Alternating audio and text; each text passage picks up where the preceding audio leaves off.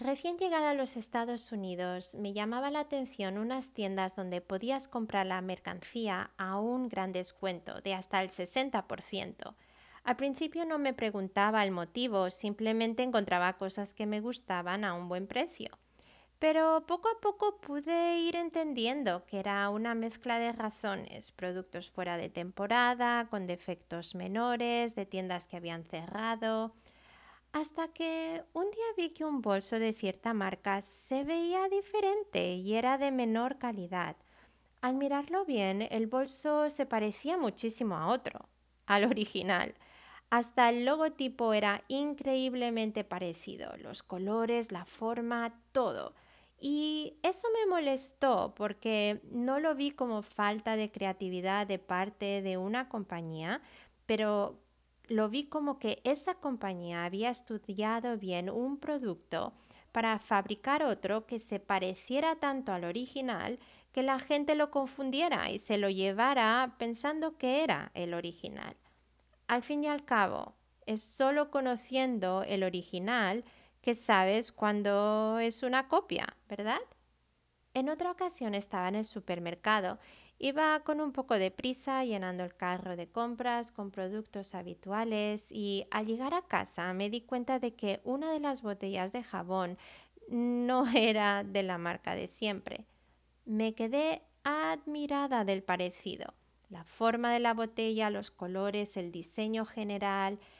En mi siguiente viaje al supermercado presté atención y pude ver que el producto que había comprado por equivocación estaba justo a la par de la marca que yo siempre compraba. Y eso también me molestó porque deliberadamente los habían colocado de esa manera. Seguro que no con la intención de que el cliente pueda compararlos y decidir, pero para que se lleven el producto imitado por equivocación. Y podríamos extender el tema a productos falsificados ilegalmente y de cómo afectan industrias, personas y hasta naciones. Pero, ¿qué tal si te digo que en las primeras páginas de la Biblia podemos ver la primera falsificación, la primera alteración? Interesantemente, es un evento primordial para entender muchas cosas Así que miremos juntos lo que dice el libro de Génesis, el libro de principios. Vemos cómo Dios es el creador de todas las cosas y del ser humano. En el capítulo 2 Dios toma al hombre y lo pone en el jardín del Edén para que lo cultive y lo cuide y a continuación le da este mandato. Prestemos atención. Puedes comer de todos los árboles del jardín, pero del árbol del conocimiento del bien y del mal no deberás comer. El día que de él comas, ciertamente morirás. Y esta es la declaración original. Ahora escucha la siguiente declaración en Génesis 3, donde la serpiente habla con Eva, la mujer. ¿Es verdad que Dios les dijo que no comieran de ningún árbol del jardín? Podemos comer del fruto de todos los árboles, respondió la mujer, pero en cuanto al fruto del árbol que está en medio del jardín, Dios nos ha dicho, y prestemos atención ahora, no coman de ese árbol, ni lo toquen, de lo contrario, morirán. ¿Escuchaste la diferencia? ¿De dónde salió la noción de que no podían tocar el árbol? ¿Por qué añadió esas palabras?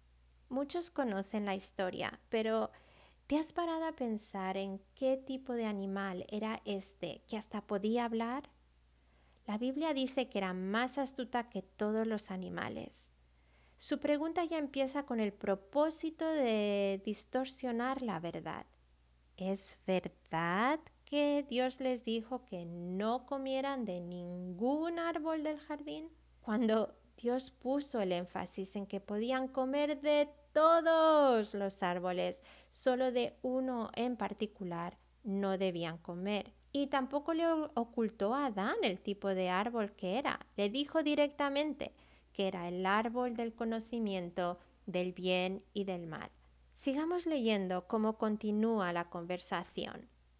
Pero la serpiente le dijo a la mujer, No es cierto, no van a morir. Dios sabe muy bien que cuando coman de ese árbol se les abrirán los ojos y llegarán a ser como Dios, conocedores del bien y del mal. La mujer vio que el fruto del árbol era bueno para comer y que tenía buen aspecto y era deseable para adquirir sabiduría.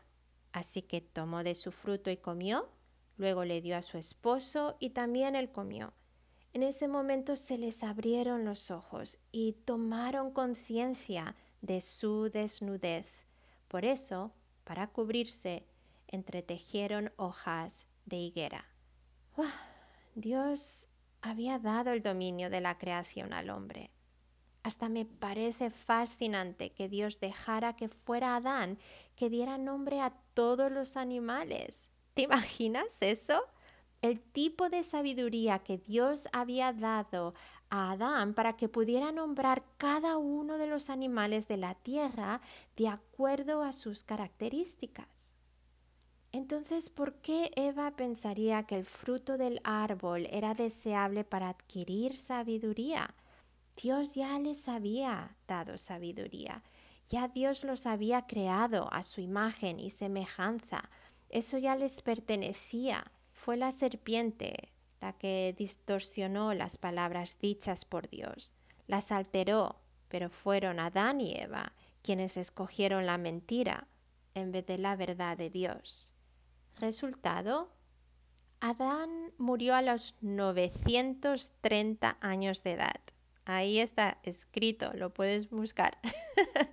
está claro que Dios no estaba hablando de muerte física, pero de muerte espiritual, algo que afectaría a la humanidad entera, no solamente a Adán y Eva.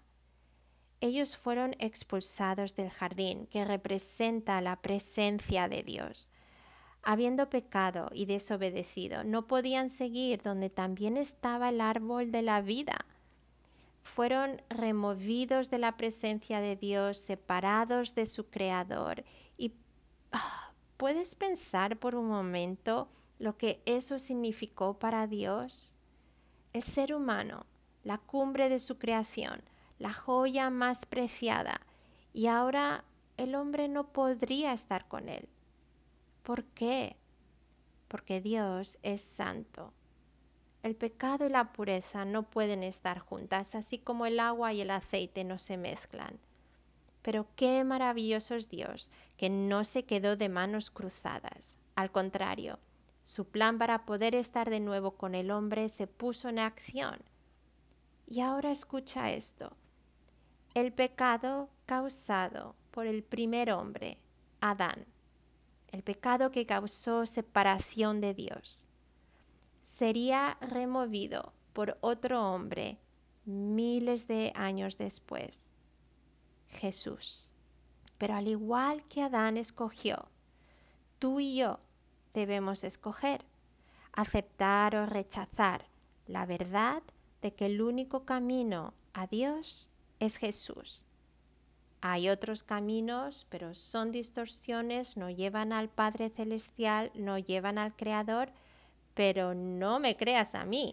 Te invito a que leas la palabra de Dios porque es conociendo más y más el original que la distorsión, la copia, no podrá tener efecto en ti. La verdad te hará libre. Shalom.